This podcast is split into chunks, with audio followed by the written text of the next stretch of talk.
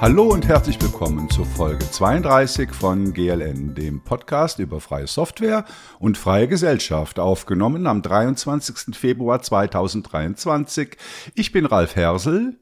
Und mein Name ist Leo Müller. In dieser Folge heißt es wieder zwei Köpfe, zwei Themen und ein Interview. Leider kann der Ferdinand heute nicht mit dabei sein, wegen einer Wurzelbehandlung. Gute Besserung, äh, lieber Ferdinand, und wir hoffen, dass du beim nächsten Mal wieder mit dabei bist. Leo. Und falls ihr euch wundert, warum der Ralf so komisch spricht, das ist jetzt unser fünfter Versuch, diese Aufnahme aufzunehmen. Und es kratzt immer weil noch. irgendwas kratzt, sagt Ralf. Bei mir kratzt nix. Außer mal, ich kratze mich am Kopf, aber ansonsten nichts. Ja. Also ich hoffe, die Aufnahme geht für euch gut durch. Ja, also eben nach dem fünften Mal, äh, ohne dass wir den Fehler gefunden haben, haben wir gesagt, scheißegal, jetzt wird aufgenommen. Sonst sitzen wir hier noch die ganze Nacht. Äh, ja. Äh, außer Kratzen, äh, kratzt bei dir sonst noch was, Leo, oder geht's dir? Sonst geht's, geht's mir gut? eigentlich ganz gut. Und selbst? Und selbst, äh, ja, mir geht's auch gut. Äh, was kann ich denn berichten? Genau, die Neverending Story mit meinem Flatpack-Bau äh, habe ich ja schon ein paar Mal drüber erzählt. Ähm, da geht's um meine Anwendung Uplay, da dieser äh, YouTube-Player und Aufnehmer. Ähm, Flatpak habe ich ja schon lange lokal gebaut mit der Hilfe von Roland. Äh, den hatten wir ja, ich glaube, das letzte Mal oder vorletztes Mal im Interview, weiß nicht mehr genau. Und jetzt liegt es eigentlich nur daran, dass ich das Ding in den Repo stecken muss äh, und von dort das dann auf FlatHub hochpushen kann. Also vermutlich ist es, bin ich nur noch ein Terminal-Befehl vom endgültigen Ergebnis entfernt. Ähm, ja, muss ich entweder nochmal Doku lesen oder den Roland fragen. Was mir da auch schon gelungen ist, gestern oder vorgestern habe ich das erste Update gemacht, also neue Version von MPV, neue Version von YouTube DLP, also YT DLP.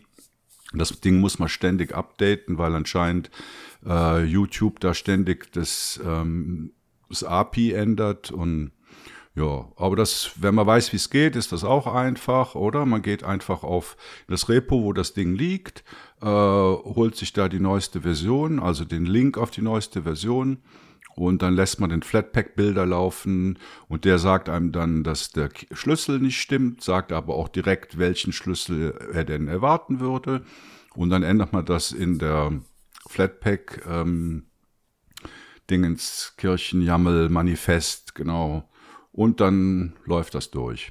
Also ich bleibe da dran. Genau, das ist das eine Projekt, äh, das ewige Projekt.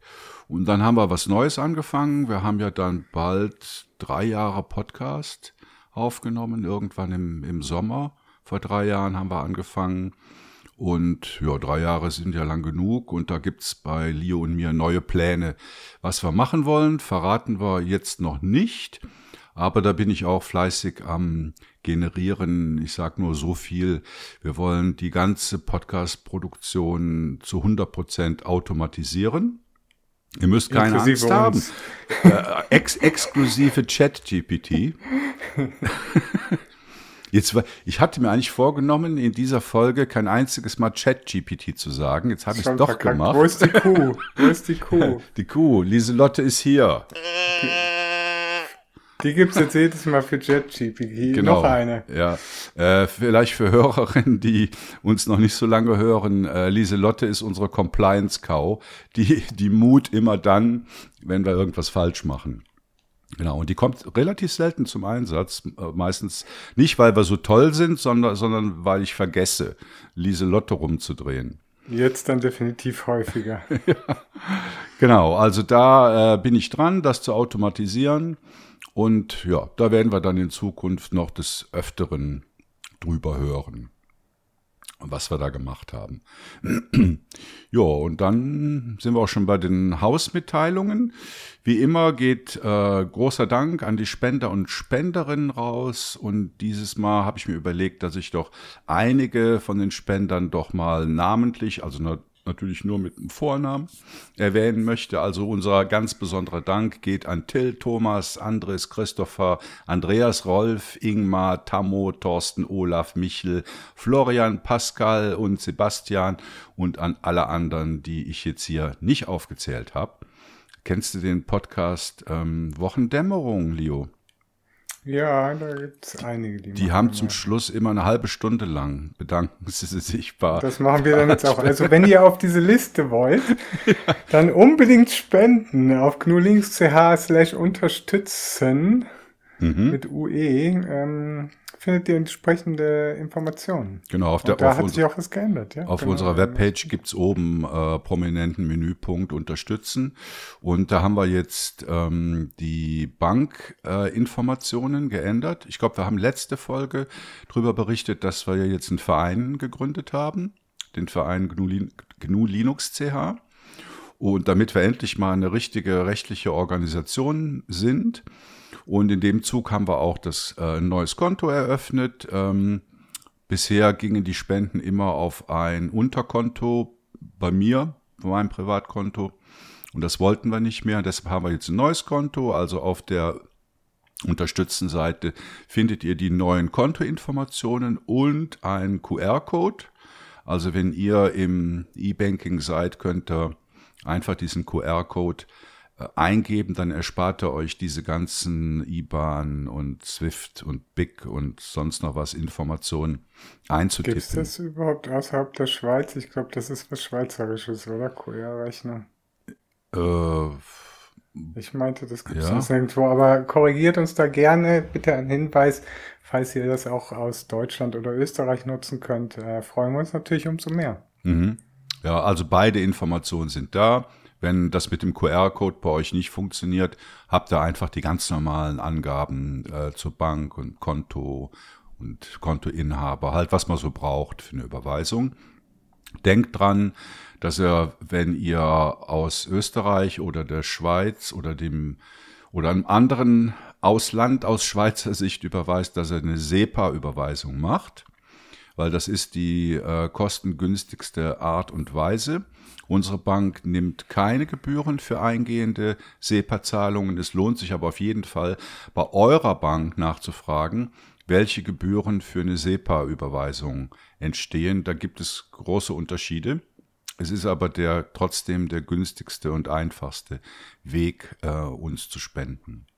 Und falls das nichts kostet, dann freuen wir uns natürlich auch schon über eine regelmäßige Spende von nur einem Euro oder einen Franken. Mhm. Ah, das ist noch ein guter Hinweis. Falls das etwas kostet, ein paar Eurocent oder so, oder vielleicht auch mehr, ich weiß es nicht, dann ist es halt schlauer, wenn, äh, wenn ihr uns unterstützen wollt, wenn ihr dann eine Jahresüberweisung macht und äh, nicht jedes Mal die Ge äh, Gebühren bei einer Kleinspende drauf habt. Müsst ihr mal gucken. Ähm, das alte Konto, äh, das läuft weiter, es besteht weiter und äh, ich bitte euch einfach, diese Kontoverbindung zu ändern auf das neue Konto. Und sobald ich sehe, dass auf dem alten Konto keine Eingänge mehr kommen, äh, werde ich das dann irgendwann auflösen, das Konto. Aber das wird sicher noch das ganze Jahr über bestehen. Äh, wir wollen da ja nichts verlieren und nichts verpassen. Ja, dann Schreibwettbewerb haben wir lange nicht mehr gemacht. Programmierwettbewerb haben wir auch lange nicht mehr gemacht. Müssen wir mal schauen. Ich habe mir überlegt, dass wir im März wieder was machen, vielleicht einen Schreibwettbewerb. Und ich habe mir gedacht, dass alle Neuschreiber und Neuschreiberinnen, also die zum ersten Mal für GNU Linux CH schreiben, dass die einen Gewinn bekommen. Da gibt es eine Buchspende vom Mark Mäder, die bereitsteht. Sagen wir jetzt noch nicht, worum es geht. Und außerdem haben wir auch zehn Linux-Quartett-Kartenspiele, die wir gerne an den Mann oder die Frau bringen wollen, wenn er mitschreibt. Ihr werdet es sehen, es gibt dann noch einen eigenen äh, Artikel zu diesem Schreibwettbewerb im März. Nur mal als Vorabankündigung, wir freuen uns immer über neue Autoren und dafür gibt's natürlich Gewinne bei uns. Ja, das war es, glaube ich, mal mit den Hausmitteilungen. Und dann steigen wir in unsere beiden Themen ein. Leo, was gibt's von dir? Canonical und die Community. Ist das das, wo ich heute drüber geschrieben habe? Ja, genau. ja. Also das, äh, sagen wir mal so, eher ähm, Firmen und die Community kann man auch sagen, aber fangen wir mal mit Canonical an. Die eignen sich immer so gut. Ähm, es kann sich aber auch auf äh, jedes andere Projekt beziehen, was durch maßgeblich durch eine Firma vorangetrieben wird. Also ich versuche erstmal nochmal die News von gestern eigentlich ähm, zu repetieren. Das war, geht halt darum, äh, von Ubuntu gibt es ja auch mehrere offizielle Derivate, Kubuntu, Xubuntu und wie sie alle heißen. Ähm, und die werden so unter dem ja, Schirm von Canonical betreut ein bisschen. Sie bekommen Infrastruktur äh, zur Verfügung gestellt und natürlich hat man da auch indirekt ein bisschen Werbung, wenn man halt so ein offizieller Spin ist und so weiter. Ähm, ja, und deswegen haben sich halt einige Projekte entschieden, das zu machen. Da gibt's auch immer wieder Änderungen, dann kommt mal wieder irgendwas hinzu mit Unity oder irgendwas geht. Der Gnome, äh, das Gnome-Derivat, weiß ich gar nicht, ob das mal offiziell gewesen ist. Äh, macht jetzt natürlich keinen Sinn mehr, wenn Ubuntu selbst GNOME verwendet. Also da passiert immer recht viel. Und normalerweise werden die eigentlich in Ruhe gelassen. Also die sprechen schon auch so miteinander, irgendwie, wenn äh, Kubuntu irgendeine coole Idee hat oder Xubuntu oder sonst wer, dann tauschen die sich aus, dass man ungefähr so in die gleiche Richtung marschiert. Und die hatten jetzt vor, einige dieser Derivate hatten jetzt halt vor, ähm, ja, vor einiger Zeit begonnen, Flatpak offiziell zu integrieren in ihre Auslieferung und das halt dann auch so in der Regel so verfügbar zu machen, dass man es halt leicht benutzen kann. Also dass zum Beispiel FlatHub standardmäßig aktiviert ist, dass sich Software per Flatpak zum Beispiel aus dem Software Center oder dem App Store installieren lässt und so weiter und so fort. Und da hat jetzt Canonical äh, eingelenkt oder versucht zu intervenieren, was nicht unbedingt auf Gegenliebe gestoßen ist. Also es gab jetzt da in dem Portal von Canonical gab es eine mehr oder weniger offizielle Ankündigung, dass die ganzen Spins oder die Derivate sich jetzt geeinigt hätten, dass sie jetzt Flatpak in Zukunft nicht mehr ausliefern wollen. Der ganze Prozess dieser Einigung, ich sage das extra ein bisschen in Quotes, der ist aber nicht transparent einsehbar. Da weiß man auch nicht wirklich was drüber, ob Canonical einfach alle angeschrieben hat und gesagt hat, hey, lasst das in Zukunft mal bitte. Oder ob die wirklich gemeinsam gesagt haben, ja, hey, wir finden es irgendwie richtig, in diese Richtung jetzt zu gehen und äh, wollen es jetzt halt äh, in Zukunft nicht mehr supporten. Es gab auf Mastodon gab es ein paar Meldungen, zum Beispiel von Martin Wimpress, also von Wimpy, das war dann so, ja, haben wir uns darauf wirklich geeinigt? Und dann aber im nächsten Satz, äh, ja, alle Leiter der Flavors, also dieser Spins, wurden befragt und man wurde geeinigt. Also so habe ich das verstanden. Ja, also der, der ist ja nicht mehr, der hat ja mal gearbeitet bei Kanal, der ist nicht mehr dort. Und der ist aber auch einer der ähm, führenden Köpfe, die sich damals halt für die Flatpak-Integration, insbesondere in dem Mate-Spin, eingesetzt hat. Also von daher schmeckt dem das natürlich nicht so gut, das kann ich mir schon vorstellen. Und die Argumentation von Canonical ist halt, dass sie halt Snap pushen wollen natürlich und äh, äh Dep, klassische Dep-Pakete äh, und nicht noch ein Paketformat drin haben wollen.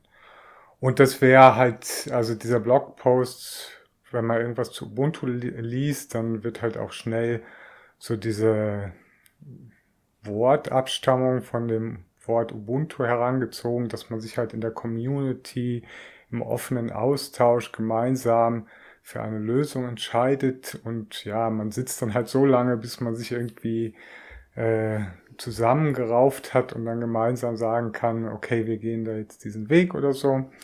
Und das klang halt für mich, äh, und es ist halt so Community-Entscheidungen, und das klang halt für mich jetzt mal, ohne in diesem Prozess involviert gewesen zu sein, erstmal nicht danach. Weil wenn es, wenn dem wirklich so gewesen wäre, dann ähm, äh, hätten sie diesen ganzen Prozess transparent und öffentlich gemacht. Weil das kann man ja einfach machen. Man kann diese Einigungsdiskussion öf öffentlich im ISC zum Beispiel führen oder auch im Matrix-Chat und dann kann jeder die Protokolle lesen. Das wäre so der Community Way to go. Und auch das ist natürlich manipulierbar. Da kann man natürlich trotzdem vorher noch jeden einzelnen briefen und sagen, ja, du sagst jetzt im Chat das bitte. Äh, aber ja, schön ist halt was anderes.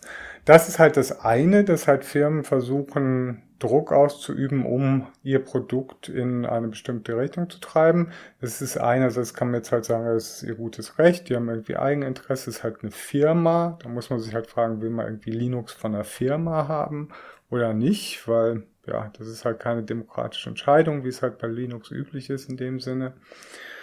Äh, und das andere ist halt, dass es halt die Vielfalt extrem stört, weil sie verlieren mehr dadurch, als dass sie gewinnen durch diese Einschränkung. Dazu muss man halt auch sagen, es heißt im, zumindest zum aktuellen Stand noch nicht, dass halt Flatpak nicht dennoch weiterhin installierbar wäre oder verfügbar wäre. Man kann es ganz normal aus dem Repository. Das ist ganz wichtig, ne? Da gab es auch Kommentare wichtig, heute ja.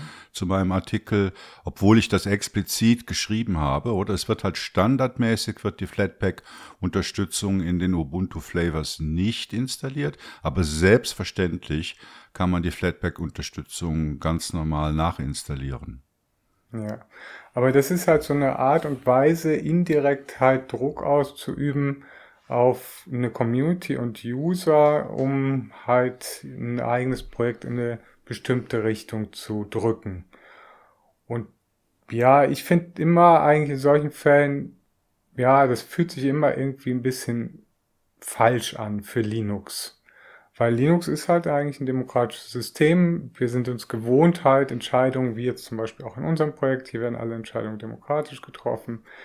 Und äh, ja, natürlich gibt es immer noch sowas wie so eine Merzokratie. Also wer viel macht, hat halt auch ein größeres Stimmrecht in dem Sinne, hat mehr Einfluss. Also wer viel mitarbeitet, hat dessen Wort gewichtet mehr. Ähm, aber vom Grundsatz her sind das ganz normale klassische Prozesse. Und das ist jetzt halt einfach eine Firmenentscheidung. Das ist mir in meiner, aber ich arbeite ja auch beruflich mit Linux und das ist mir in meiner Karriere schon ganz häufig passiert, diese Entscheidung. Und in den meisten Fällen nicht zum äh, Nutzen des Endusers, weil der Enduser bei solchen Sachen verliert äh, Enduser eigentlich immer. Ich finde, da gibt es zwei Aspekte. Äh, das habe ich ja auch beschrieben. Also aus einer äh, End-User-Perspektive äh, kann ich das verstehen. Also so hat Canonical ja auch argumentiert, dass sie sagen, wir wollen äh, es dem Endanwender möglichst einfach machen und wir wollen die äh, Pakete und, und das Backend dahinter möglichst gut unterstützen und pflegen können. Äh, zum Wohle der Endanwenderin. Also was hat denn, also was was für einen Gewinn hat der Endanwender durch die Einschränkung ja. von Vielfalt? Das ist mir nicht klar. Ja, Und also ich habe ja ein Be da war auch in meinem Artikel ein Beispiel. Also äh, bei mir ist es, ich benutze ja Manjaro, GNOME und da gibt's halt Pamac als Paketmanager, also grafisches Frontend zu Pacman. Und da kannst du halt einschalten, ob du nur die nativen Pakete haben willst, also die Hour, äh, nicht die Hour, die Arch-Pakete. Du kannst zusätzlich Flatpaks einschalten, du kannst Snaps einschalten und du kannst äh, das Arch User Repository, also Hour einschalten. So. Und wenn du das äh, gemacht hast, dann hast du halt zu vielen Anwendungen bekommst du dann ähm, Angebote aus diesen Repositories. Also du hast das native Inkscape, du hast das Flatpak Inkscape, du hast das Snap äh, Inkscape und du hast das Hour Inkscape. Und das ist natürlich aus, einer, aus der Warte ein, ich sag mal, von einer Anfängerin oder einem Anfänger auf Linux äh, verwirrend. Weil dann stellst du dir halt die Frage, ja, viermal das gleiche, aber doch nicht ganz das gleiche, was nehme ich denn jetzt? Ich sag mal, für unser eins ist das kein Problem. Ich begrüße das sogar, weil zum Beispiel bei GIMP äh, ist es so, dass das native, äh, ich weiß nicht genau, ich sage jetzt mal, schlechter läuft als das Flatpak oder umgekehrt. Und das notiere ich mir dann auch. Ich weiß dann auch, ah, GIMP äh, nimmst du am besten aus dem Flatpak und Inkscape nimmst du am besten aus dem nativen Paket. Ne? Also das habe ich schon oft erlebt, dass es Unterschiede gibt. Das ist für Leute, die sich damit auskennen und mit beschäftigen, ist das dann sicher ein Vorteil, diese Vielfalt. Aber für, ich sag mal jetzt so den 0815 äh, GNU Linux User, der sich mit den Hintergründen wenig beschäftigt, ist es dann verwirrend, wenn du vier verschiedene Pakete zum gleichen, zur gleichen Software angeboten bekommst. Ja, das äh, kann, mag durchaus so sein. Ich halte es halt für Bevormundung. Also beim Linux-User, der ist ja schon mal grundsätzlich verwirrt, weil es einfach hunderte von Distributionen gibt. Dann kannst du auch gleich sagen, es wäre viel besser, wir hätten nur noch eine Linux-Distribution. Also für mich ist Vielfalt eigentlich nie ein Nachteil. Natürlich kann Vielfalt äh, zu Überforderung führen und halt, ja, manche Leute irgendwie zwingen, sich mit dem Thema aus, auseinanderzusetzen. Was ich damit aber nicht sagen will, äh, das heißt nicht, dass es keine guten Defaults geben kann. Ja, aber das, das ist doch genau, was Canonical gemacht hat. Canonical hat gesagt, der Default ist mal äh, DEP-Pakete und Snap-Pakete und wenn ihr wollt, könnt ihr aber in dem, wie heißt das, GNOME Software oder Software Center, keine Ahnung, äh, könnt ihr aber äh, weitere äh, Formate installieren und einschalten. Also, ja. Also erstmal muss man ja, ja die Flatpak-Unterstützung Flatpak einschalten genau. und dann kann man im Software Manager sagen, okay, ja, kann es auch Flatpaks haben. Also mhm. es ist ja nur das Default setzen, um es den Leuten einfacher zu machen. Es ist ja nicht das Verunmöglichen, dass du auch auf andere Paketformate zugreifen kannst. Halt nicht standardmäßig. Ja, aber ein Default setzen ist für mich, dass alle, nehmen wir jetzt mal Dep, Snap von mir aus und Flatpak, dass alle drei aktiviert sind und als Default zum Beispiel Snap-Pakete installiert werden. Ja, das wäre aber dann ein Opt-out. Wenn du, wenn du sagst, nee, nee, ich will nur Snap haben, dann ist es ein Opt-out, oder? Dann musst du halt in der Paketverwaltung sagen, okay, Flatpak abschalten, Hour abschalten, was weiß ich. Und so mhm. wie sie es jetzt gemacht haben, ist es halt ein Opt-in. Du hast Nein, eine reduzierte nee. Default-Einstellung, du kannst mhm. aber Opt-innen für weitere Formate. Ist es nicht, Ralf. Wenn es ein Opt-in wäre, dann wäre es so äh, gelöst wie unter Manjaro, wie du es beschrieben hast, wo wahrscheinlich jetzt Flatpak wahrscheinlich standardmäßig aktiv ist. Ich bin mir gar nicht. Also Hour so, ist definitiv ausgeschaltet. Ja, das macht auch Sinn, ja. ja. Äh, aber könnte sein, dass, äh, nehmen wir mal an, dass Flatpak standardmäßig aktiv ist. Aber das wäre ja, ich finde, so wie du es beschreibst, ich habe es auch erstmal nur einmal gesehen bei Manjaro, ähm, klingt das für mich ganz gut gelöst. Und das ist aber nicht das, was äh, Canonical anbietet. Canonical äh, verlangt von dir erstmal, dass du entweder halt über die CLI oder über Software Center Flatpak erstmal aus dem Repository installierst. Dann musst du noch manuell das FlatHub Repository aktivieren und so weiter und so fort. Ja, die Hürden, das ist kein ja. einfacher Schalter ja. umlegen, Ralf. Stimmt. Dann wäre es so, wenn du, wenn wir von Opt-out und Opt-in, da, das kann man ja noch, ja, das könnte man argumentativ ähm, durchaus auch belegen in die eine oder andere Richtung. Aber wenn man jetzt von Opt-out und Opt-in reden würde, dann heißt es entweder, ist es so, wie ich es gesagt habe, sind alle drei aktiv, aber ja, dann kann man auch so Prioritäten setzen, selber am besten, dass man sagen kann, ja, gibt es einen Snap, dann nimm das, also Snap bevorzugen zum Beispiel, dann Dep, dann Flatpak oder dann Flatpak, dann Dep. Ähm, und äh, die andere Möglichkeit, dass über einen einfachen Schalter äh, Flatpak Support inklusive FlatHub einfach aktiviert werden kann. Mhm. Und das wäre dann Opt-in, so wie du es beschreibst. Und das finde ich beides okay. Finde ich beides okay. Ja, ja der springende so Punkt ist, dass es halt nicht ein einfacher Schalter ist, der auch von Anfängern verstanden wird und bedient werden kann, sondern wie du gesagt hast, oder? Man muss halt den Unterbau erstmal installieren. Genau. Und das ist aber, das ist jetzt rein ein technischer Aspekt, wie man solche Sachen, das kann man ja alles miteinander besprechen. Das ist, äh, ist für mich nicht der äh, Punkt, den ich da kritisiere. Der Punkt, den ich kritisiere, ist, dass diese in Anführungszeichen Einigungsgespräche nicht in der Öffentlichkeit stattgefunden haben. Hm. Ich sehe aber noch einen, noch einen anderen Punkt da drin. Ich habe das in dem Artikel vielleicht ein bisschen bös mit Spaltung der Community beschrieben. Also vielleicht noch mal kurz ausgeholt. In, in der Vergangenheit war es ja so, also bevor es diese, diese Container-Paketformate äh, gab, da gab es halt die DEPs und die RPMs und die Arch-Pakete und was weiß ich. Also ich sag mal so, die Grunddistributionen hatten halt ihr eigenes Paketformat. Und dann der Auslöser für äh, die neuen Paketformate, äh, das, das waren ja nicht die Anwender, sondern die Entwickler. Also die, die Idee dahinter war ja, dass ich ein plattformunabhängiges Paketformat habe, damit man als Entwickler nur ein Paketformat äh, bilden muss und, und nicht, äh, was weiß ich, fünf verschiedene native Formate. So, das war ja die Grundidee und das war ja auch eine gute Idee aus erst erstmal aus Entwicklersicht und im Nachhinein dann vielleicht auch aus Endanwenderinnen-Sicht. So. Aber wenn wir uns anschauen, was wir heute haben, dann ist es ja eigentlich, äh, gut, Leo sagt jetzt vermutlich wieder ja, aber die Vielfalt, aber eigentlich ist es ja jetzt, äh, ist das Ziel nicht erreicht worden. Weil du hast immer noch die ganzen nativen Paketformate und du hast drei neue Formate, Snap, Flatpak und App Images. Ja? Und ich weiß nicht, ob das positiv ist. Und dann eben, was meine ich mit Spaltung? Ja, jetzt haben wir halt äh, durch diesen Entscheid, der da von Canonical äh, getroffen wurde, haben wir halt auf der einen Seite die, die, die äh, Snap-Fanboys und auf der anderen Seite die Flatpak-Fangirls. Und das finde ich nicht gut. Ja, das trägt halt auch weiter zu einer Spaltung bei.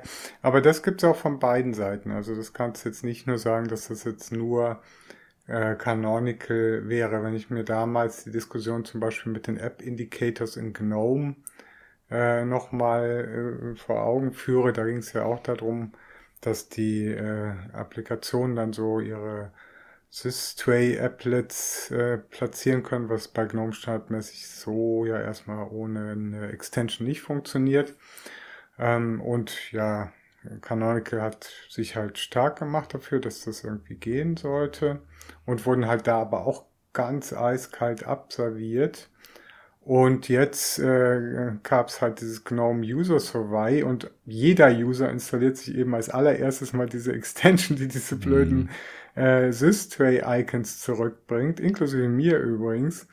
Äh, und jetzt überlegt sich das GNOME-Projekt wieder, die doch irgendwie wieder einzubauen. Ja. Und das ist halt beidseitig. Ich finde es von beiden Seiten nicht gut. Ich bin der Meinung, dass halt überhaupt solche äh, Prozesse erstmal transparent geführt werden sollen und das damit verhinderst du keine Einflussnahme. Einflussnahme, die kann trotzdem noch im versteckten Druck kann immer noch irgendwie im Vorfeld auf einzelne Personen ausgeübt werden. Das wird auch gemacht. Das habe ich auch schon erlebt.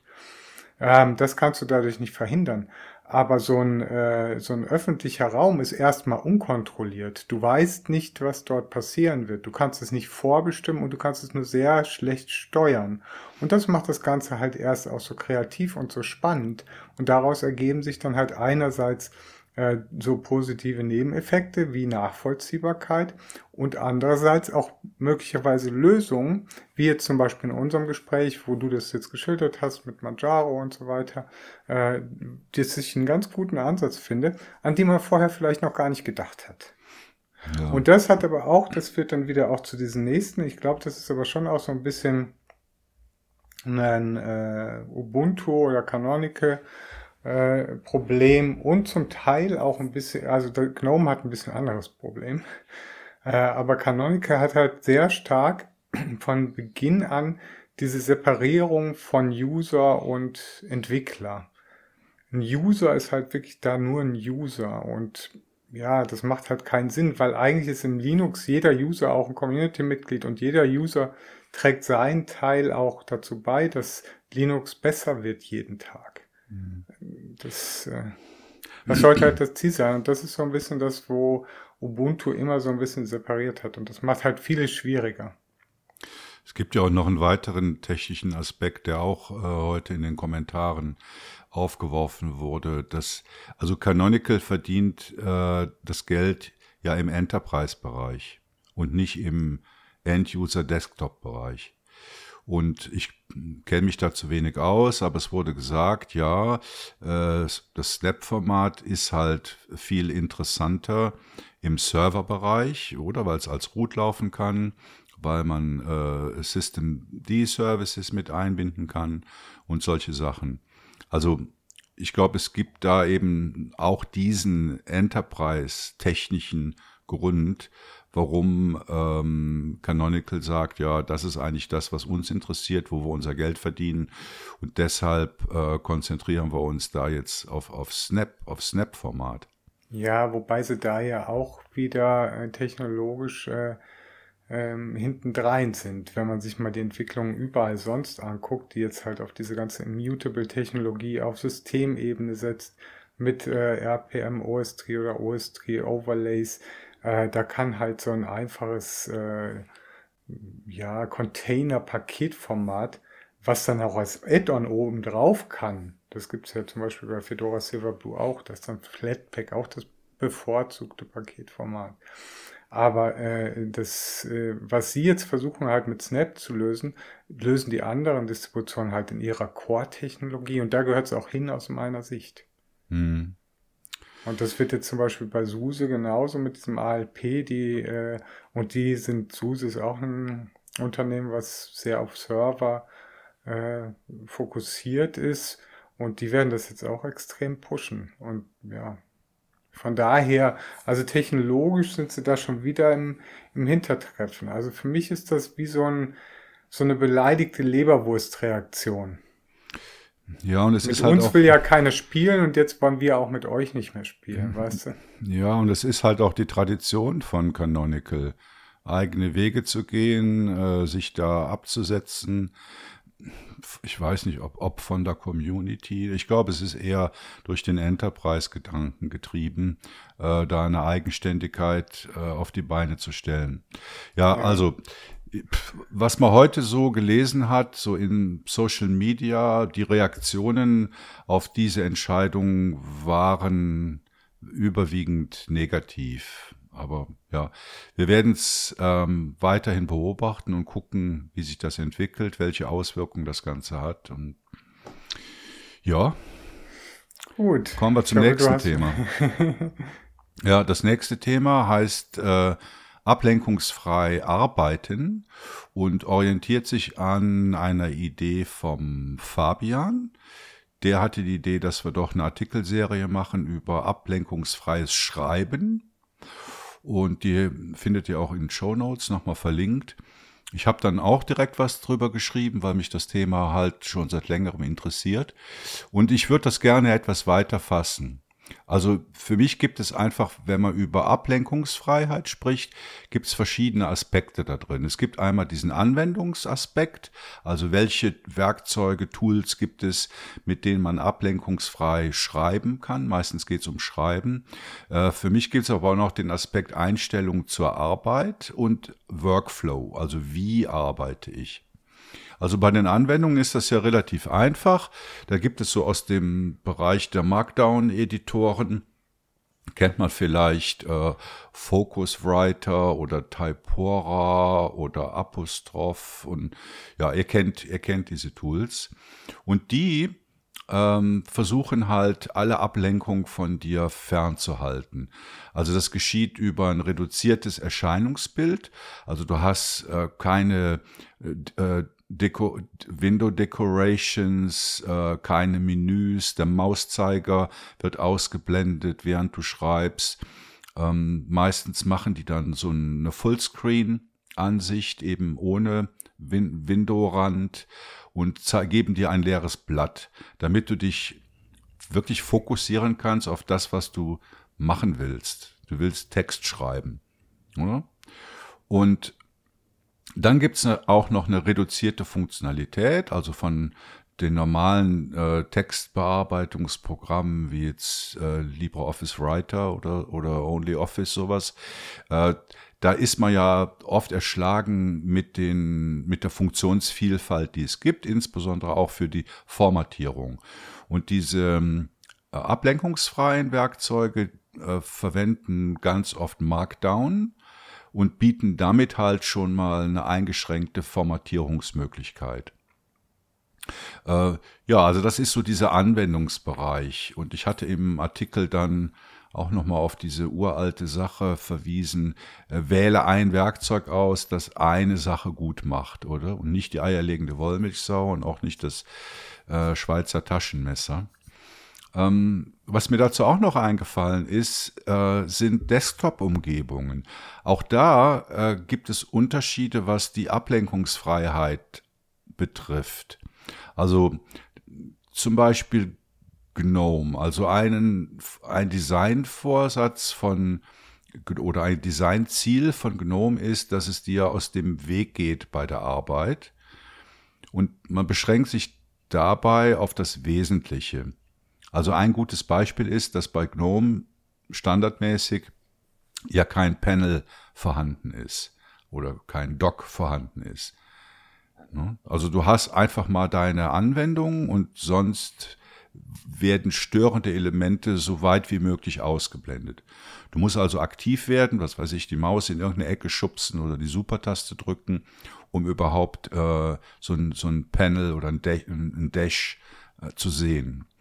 Ähm, das Gegenteil ist vermutlich bei KDE der Fall. Also KDE würde ich jetzt in der Default-Einstellung nicht als ablenkungsfrei ansehen, weil da hast du halt alle äh, Bells and Whistles, ähm, wirst praktisch dazu aufgefordert, ähm, Dinge zu verändern.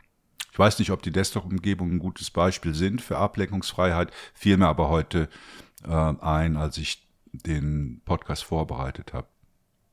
Und dann gibt's auch noch so Workflow oder Einstellung zur Arbeit. Ähm, da geht's um die Konzentration auf eine Sache. Also ablenkungsfrei bedeutet auch, dass du dich auf eine Aufgabe konzentrierst und dich möglichst wenig ablenken lässt. Also du willst nicht, dass dein Social Media Timeline daneben herläuft.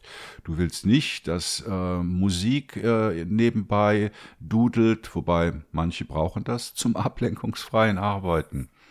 Aber der Kernpunkt ist, äh, man konzentriert sich auf eine Sache. Man macht auch nicht drei Sachen gleichzeitig, sondern arbeitet die sequenziell ab.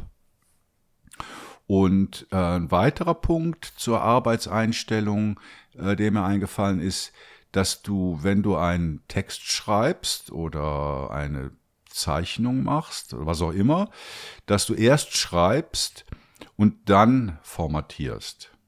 Also vielleicht kennt man das äh, von Diplomarbeiten oder Masterarbeiten. Da kann man sehr viel Zeit verbraten, indem man ständig in, in seinem Dokument alles schön hinformatiert, wie man es möchte. Äh, man kann aber auch so arbeiten, dass man sich erstmal auf, das, auf den Inhalt konzentriert, den Text fertig schreibt und danach kümmert man sich um die Formatierung. Ähm, wir haben ja auch bei uns in der Community jemanden, der Mark Mäder, der sich selbst als Minimalist bezeichnet. Und äh, ich glaube, das ist so ein Charakterzug von Minimalisten, dass sie möglichst, möglichst ablenkungsfrei arbeiten möchten. Dio, wie ist deine Einstellung zum fokussierten und ablenkungsfreien Arbeiten? Da hast du jetzt echt die voll die falsche Interviewpartnerin erwischt. Da hättest du dir den Fabian holen müssen, wirklich, Ralf. Ja, oder also, den Marc. ja, den Marc weiß ich nicht, aber den äh, Fabian, der hat das Thema angefangen. Ich kann es dir sagen, wie es mit ADHS ist, falls dich das interessiert, weil das ist ganz anders als das, was du da beschreibst. Ganz anders. Weil ADHS ist mal so das Grundmotto driven by distraction. Mhm. Also das ist schon das Grundmotto. Also da geht's halt dann eher um Neurodiversität als um, äh, äh also ich finde es schwierig, solche, solche Sachen so, äh, so ja, zu verallgemeinern, weil das sehr individuell ist. Für ja, ein Mensch, der jetzt nicht besonders neurodivergent ist, mag das funktionieren. Für jemanden wie nicht, äh, für mich nicht. Also bei mir, mein Hirn funktioniert zum Beispiel so, wenn ich, wenn mich was interessiert, kann ich super lange auf was konzentrieren, kann dir in zwei Tagen eine App durchprogrammieren, im Store releasen und noch äh, die ersten Reviews beantworten, bis ich dann total erschöpft umfalle. Ähm, und wenn mich was langweilt, dann kriegst du mich halt überhaupt nicht motiviert für ein Thema. Und wenn ich dann halt im Hyperfokus bin, dann ist mir das Tool eigentlich komplett egal. Weil, ja, dann bin ich halt voll drin. Aber das ist halt, das ist echt ein anderes Thema, Ralf. Weil versteht mich nicht falsch. Ich sage nicht, also ich werte das nicht, also ich sage nicht, dass ablenkungsfrei Arbeiten besser ist. Ja, habe ich nicht als Wertung. Ne, als empfunden. ein anderes Arbeiten. Das ist genau ja, das, was du meinst, Leo. Ja, ja ich habe es nicht als Wertung empfunden. Ja. Es passt einfach für mich nicht. Es passt einfach. Eben, genau. Ne, und deshalb äh, schlage ich das nicht als den goldenen Weg vor, weil das hängt wirklich von der Persönlichkeit äh, und vom eigenen Geschmack ab. Mir ging es eigentlich nur darum, ablenkungsfrei arbeiten mal ein bisschen auszudehnen und auch zu sagen, ja, gibt es vielleicht Desktop-Umgebungen, die das eher unterstützen als andere? Und auch dieses, dass es rein über diese Focuswriter, also diese Markdown-Texteditoren hinausgeht. Da ging es mir drum, da weitere Aspekte zu sammeln, die halt auch zum ablenkungsfreien Arbeiten beitragen. Das kann ich nicht beantworten. Ja, Fabian. das ist jetzt echt voll die falsche erwischt. Da bin ich jetzt echt völlig falsch. Aber ich benutze auch Gnome, aber nicht, weil es mich jetzt irgendwie. Weil, es KDE geht es dir nicht würde. aus dem Weg? Nö, ich finde es sogar recht prominent mit seinen dicken Balken. Ich finde, es ist sehr äh, im Weg. Also, wenn es aus dem Weg gehen würde, dann wäre alles viel schmaler und nicht so fett. Hm. Ich finde, es macht sehr auf sich aufmerksam, das Gnome. Ja, also KDE ist Lego und Gnome ist Duplo. Ist Duplo, ja, genau. Ne? Ist Duplo. Und ja, da gewöhnt, also für mich ist das nicht so, ja, yeah, ich finde das jetzt super geil, sondern es ist so okayisch. Ich finde es weder ja, optisch jetzt besonders schön noch vom Workflow super gut, aber es ist halt so das, was am weitesten entwickelt ist und wo halt auch die Technologie ähm, adaptiert wird. Ansonsten mag ich XFCE noch ganz gerne, aber das ist halt immer auch noch nicht Wayland ready und solche Sachen. Mhm. Also. Ja gut, also ich muss auch sagen, mein Gnome ist natürlich auch, äh, wie, wie, wie nennt man das, äh, mit, mit, mit Extensions kaputt, nicht kaputt gemacht. Doch, doch, kaputt gemacht, erzähle ich gleich noch. Ja. Äh, also ich benutze kein Vanilla Gnome.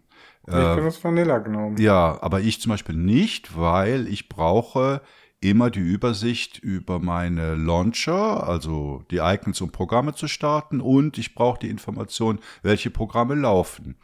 Und ich verwende halt dieses, dieses, wie heißt das, Dash-to-Panel, also was dir die Dash oben in das Panel mit einblendet, was, was sowieso immer da ist. Ne? Äh, und dann habe ich heute oder seit, seit ein paar Wochen festgestellt, dass wenn ich einen von meinen äh, Rechnern starte, immer oder ganz oft ähm, auf den Default hellen Modus zurückgestellt wird, obwohl ich überall den dunklen Modus verwende. Also das sieht dann irgendwie aus wie ein Bug und jetzt habe ich halt die ähm, nicht Befürchtung, die äh, Idee, dass es an der Vielzahl von Extensions liegt, die alle in diesen äh, Einstellungen rumfummeln. Und jetzt werde ich halt mal hingehen und werde die Extensions so eine nach der anderen mal ausschalten, einschalten ähm, und gucken, ob sich das damit beheben lässt. Werde ich auch noch mal bei uns im Help nachfragen, ob sonst noch jemand den Effekt gesehen hat, dass sich diese Hell-Dunkel-Einstellung immer auf das ähm, Default Hell zurückstellt beim Starten. Ja. Ja gut, äh, so viel zum Thema ablenkungsfrei arbeiten und damit sind wir mit unseren zwei Themen auch schon durch und kommen zum Interview. Und das Interview habe ich dieses Mal mit Sandro Lang von der Linux-Fabrik geführt. Viel Spaß beim Interview. Und heute freue ich mich ganz besonders, den Sandro Lang von der Linux-Fabrik im Interview zu begrüßen. Hallo Sandro.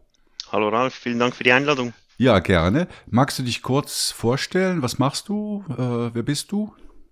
Ja, mein Name ist, wie du gesagt hast, Sandro Lang. Ich ähm, habe mit äh, Markus Frei zusammen die Linux-Fabrik gegründet vor äh, äh, vor, vor sechs Jahren, nein, sieben Jahren ist es bald, 2016. Ähm, und äh, wir waren da gemeinsam bei der Swisscom und haben uns dann irgendwie gedacht, ja, wir könnten eigentlich selbst etwas auf die Beine stellen. Ähm, genau, ich selbst habe Wirtschaftsinformatik studiert. Ähm, Markus ist eher der Hardcore-Informatiker, das heißt, ich bin eher für die, auch für die Administration und so weiter zuständig bei uns. Mhm. Wo sitzt ihr in der Schweiz? Wir sind in der Schweiz, ja, wir sind in, äh, in Zürich beim Klusplatz, haben wir unser Büro genau. Mhm. Und ähm, wie kann man sich die Firma Linux Fabrik vorstellen? Also ist, wie, wie viele Leute seid ihr da? Wir sind zu siebt. Ähm, wir, sind, äh, wir haben zu zweit gestartet, äh, ohne großes Kapital und sind dann eigentlich wirklich ähm, Schritt für Schritt gewachsen, bis jetzt sieben Leute. Ähm, und sind natürlich voll im, im Linux- und Open-Source-Bereich tätig. Mhm. Euer Angebot umfasst Support, Schulungen, Software as a Service. Kannst du das ein bisschen genauer beschreiben, wie euer mhm. Angebot aussieht? Ja, die, die Schulungen haben etwas gelitten die letzten paar Jahre, also wahrscheinlich pandemiebedingt. Ähm, wir haben da eigentlich die letzten ein, zwei Jahre haben wir fast nichts mehr durchgeführt, bis auf äh, Nachfragen und dann direkt bei den Kunden. Ähm, wir planen da aber jetzt wieder etwas anzubieten, vor allem im Singa und auch wahrscheinlich im, im äh, REL oder CentOS oder Rocky-Bereich dass wir da wieder Schulungen anbieten. Ähm, unser Hauptgeschäft ist eigentlich äh, Service und Support. Ähm, dort stehen wir dem Kunden für alles rund um Linux und Open Source zur Verfügung, ähm, soweit wir die Produkte natürlich auch kennen und kompetent Auskunft geben können und dürfen. Also das heißt, ihr seid dann eigentlich in erster Linie, also ihr seid weder ein reines Schulungsunternehmen, weder ein Hostingbetrieb, sondern wirklich dann eher so in der Beratungssparte, wenn du sagst Service und Support. Ähm, Beratung einerseits, ja, das machen wir auch, aber auch wirklich im Doing. Also wenn ein Kunde ein Monitoring aufsetzen will, eine MariaDB oder ähm, irgendwie Fragen hat zu, zu Detail zu, zu Linux und also zu, zu, wirklich zum OS und so weiter. Ähm, also wir, wir, wir haben eine sehr breite Palette. Beim, beim Hosting, da sind wir jetzt mehr oder weniger ausgestiegen. Also wir haben unser, äh, unser Data Center aufgelöst per Ende äh, 2022, weil da einfach für uns war das zu schwierig und in diesem Markt. Und da haben wir uns gesagt, ja, wir, wir lassen das sein und konzentrieren uns auf die anderen äh, Angebote, die wir haben. Mhm. Aber da arbeitet ihr jetzt mit Partnern zusammen, was das Hosting angeht. Ja, genau. Also wir haben alle unsere Kunden, die wir, äh, die wir gehostet haben, haben wir migriert. Äh, wir haben damit zum Beispiel Infomaniac oder auch, ähm, wir haben Kunden, die Testumgebungen bei Hetzner haben, äh, wo halt keine sensitiven Daten sind und so weiter. Äh, Exoscale, Cloudscale, ja, so, das sind so die Provider mit denen wir zusammenarbeiten. Mhm. Uns ist auch wichtig, dass wir mit denen da sehr äh, persönlichen Kontakt haben oder schnell Antwort kriegen bei Supportfällen und so weiter. Darum haben wir jetzt nicht so auf Azure oder äh, AWS und so weiter gesetzt, sondern eher Schweizer und eher kleinere Provider. Mhm. Was sind denn so eure typischen Kunden, wenn wir jetzt über Service und Support reden? Ja, das ist sehr, sehr schwierig, einen typischen Kunden zu sagen, weil wir wirklich die ganze Bandbreite haben. Also wir haben zum Beispiel die ETH als Kunden, ähm, große Unternehmen wie Valora oder ähm, auch kleinere KMUs mit irgendwie drei, vier Mitarbeitern. Also wir haben wirklich die ganze Bandbreite. Auch dort haben wir von IT-Cracks als Kunden, die wirklich nur sehr, sehr äh, spezielle Fragen haben und, und, unsere Unterstützung brauchen. Und dann haben wir Firmen, denen wir eigentlich die komplette Linux-Infrastruktur ähm, warten und, und, und so weiter. Also auch da ist sehr, sehr unterschiedlich. Hm.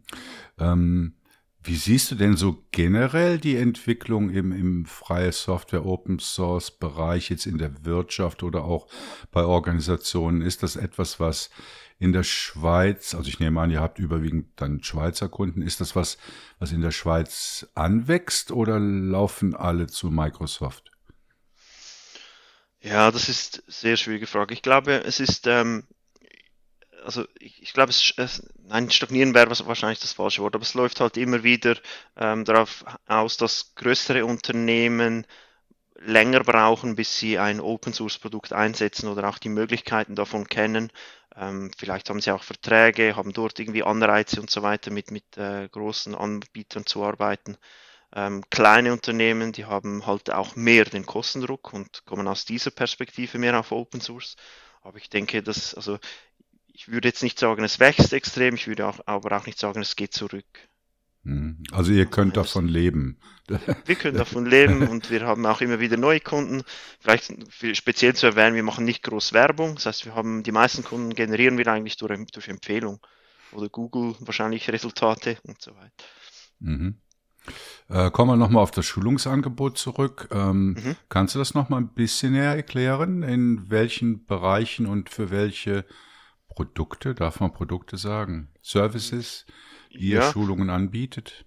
Also grundsätzlich, wenn ein Kunde einen Bedarf hat, ähm, würden wir zu jedem Thema, das wir, äh, wo wir uns auskennen, Schulungen machen.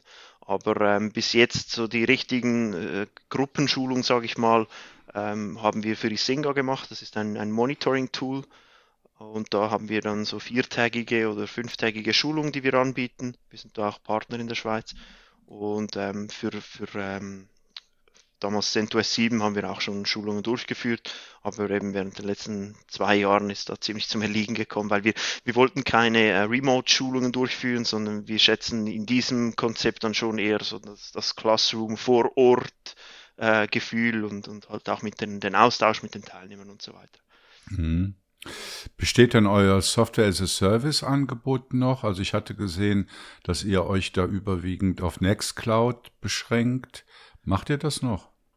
Ja, das machen wir ähm, ja grundsätzlich schon. Also wir haben ähm, das Nextcloud für Einzelnutzer, wirklich auch für Privatpersonen gedacht, ähm, dass wir anbieten, wirklich as a Service. Das heißt, die, die User bestellen und haben dann, ich weiß auch nicht, zwei Minuten später ihr, äh, ihre Nextcloud betriebsbereit. Das bieten wir noch an. Und bei den anderen Produkten haben wir auch gemerkt, dass die Nachfrage da nicht so groß ist und für uns halt auch ein Riesenaufwand, das äh, das so zu betreiben, dass, dass wir dahinter stehen können und das anzubieten.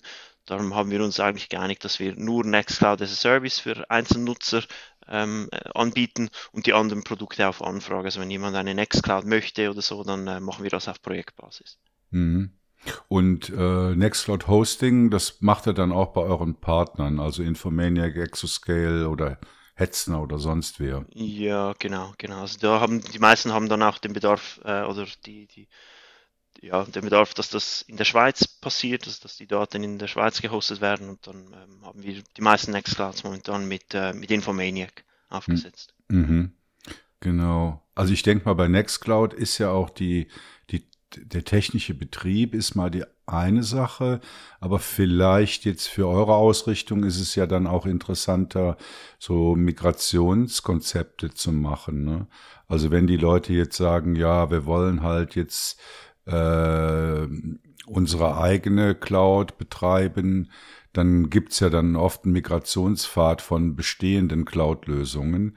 Ist, ist das ein Thema, wo ihr euch anbietet, da zu unterstützen, also mehr so auf der konzeptionellen Ebene? Ja, auf jeden Fall. Das haben wir auch schon bei Kunden durchgeführt, ähm, dass wir sie da begleitet haben, wenn sie von irgendwie Microsoft-Produkten zu uns wechseln wollten oder teilweise auch kleine Firmen, die zuvor Dropbox verwendet haben.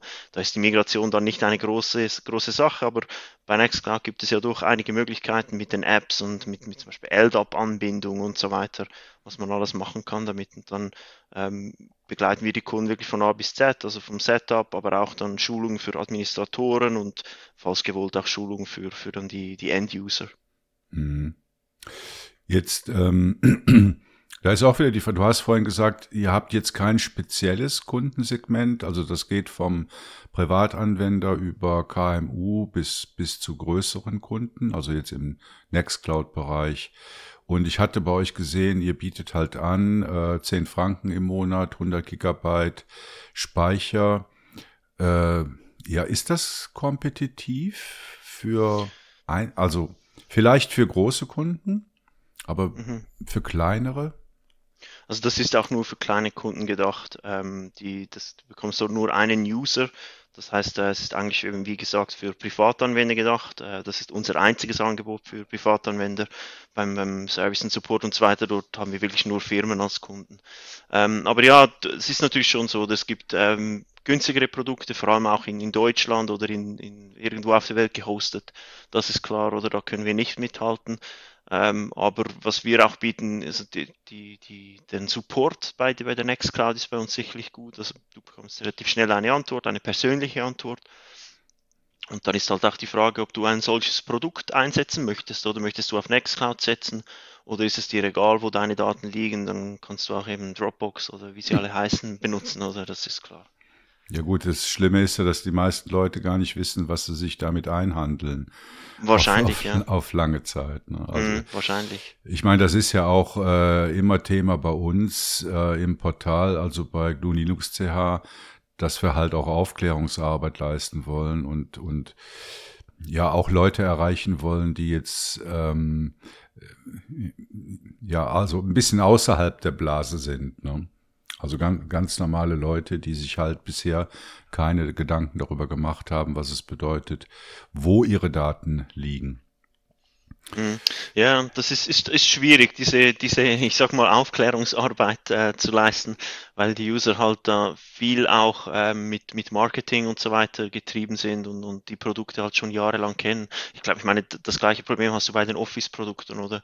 Ähm, in der Schule lernst du schon mit Microsoft Word und Excel und so weiter.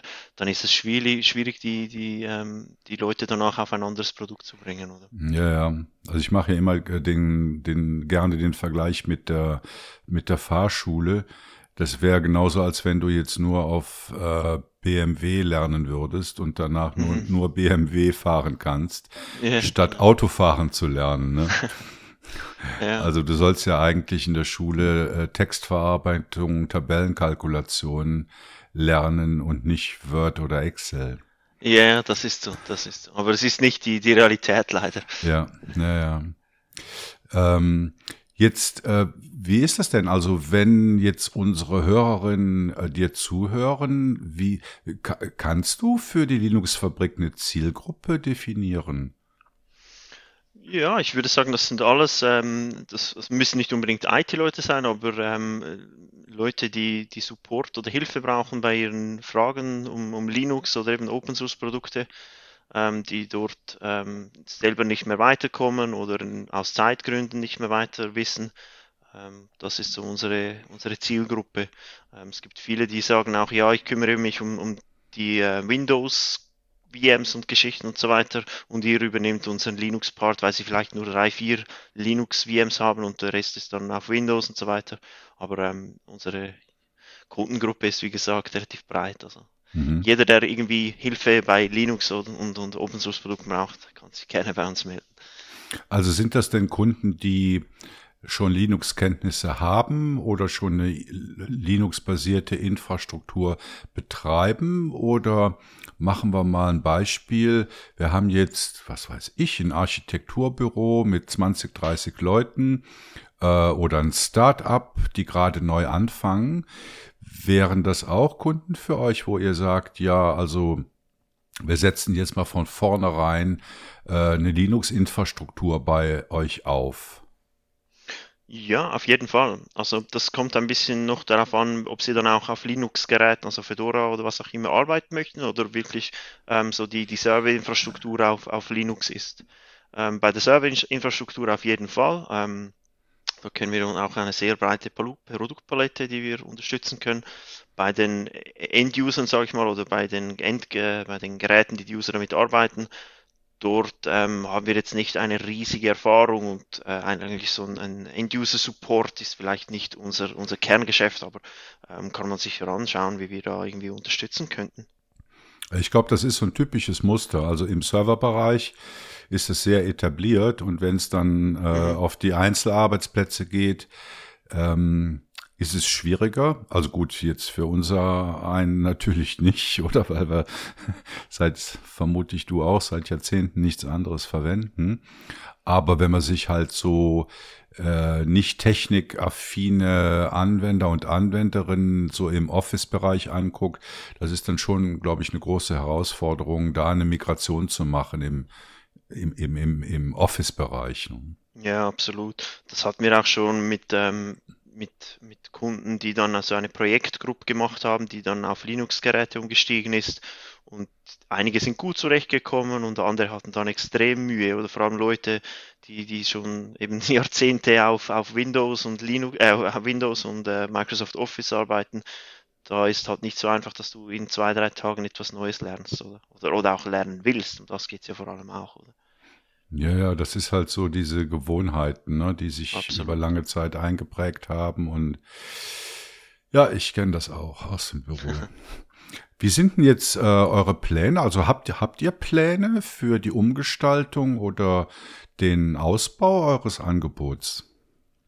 Ähm, also ein Ausbau gibt es in dem Sinne nicht, sondern das sind so, sind so unsere unsere Eckpfeiler, die, den Service und Support, Schulungen dort möchten wir etwas wieder aufbauen und, und äh, anbieten können.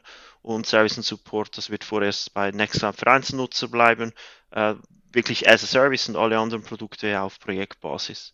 Äh, wo wir vor allem momentan sehr aktiv sind, sind äh, open, unsere Open Source ähm, Projekte. Ähm, LFOps ist eines, das ist, äh, sind verschiedene, eine riesige Sammlung an ähm, Ansible-Rollen, und auch Playbooks und so weiter, alles was dazugehört. Und dann unser zweites Projekt, unser großes, das sind die Monitoring-Plugins. Das sind Checks für äh, Isinga, Nagios und so weiter, welche wir äh, sehr intensiv entwickeln. Ähm, wenn unsere Hörer und Hörerinnen äh, euch interessant finden, wo findet man die Linux-Fabrik? Wie nimmt man am besten Kontakt zu euch auf? Da darf jeder wählen, wie er das will. Ähm, einerseits natürlich am besten über die Webseite www.linuxfabrik.ch. Dort findet man auch alle äh, Informationen, wie, wie, wie man uns kontaktieren kann, also über das Formular. Äh, man kann uns auch direkt anrufen oder eine Mail schreiben. Da sind wir sehr, sehr offen auf allen Kanälen.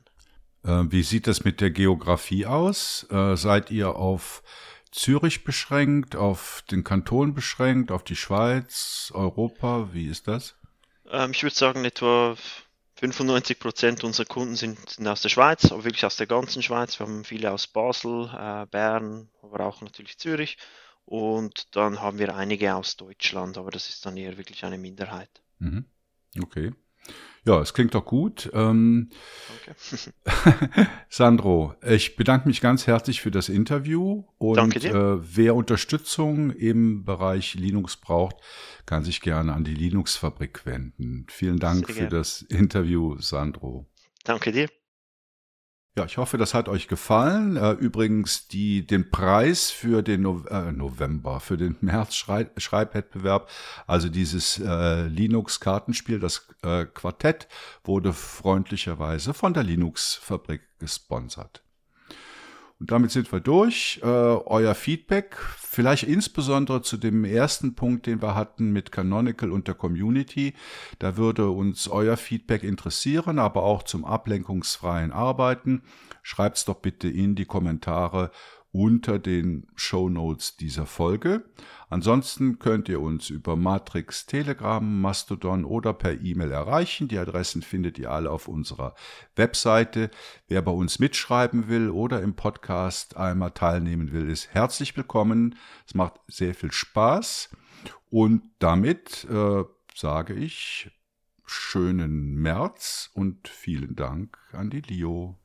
Tschüss, danke.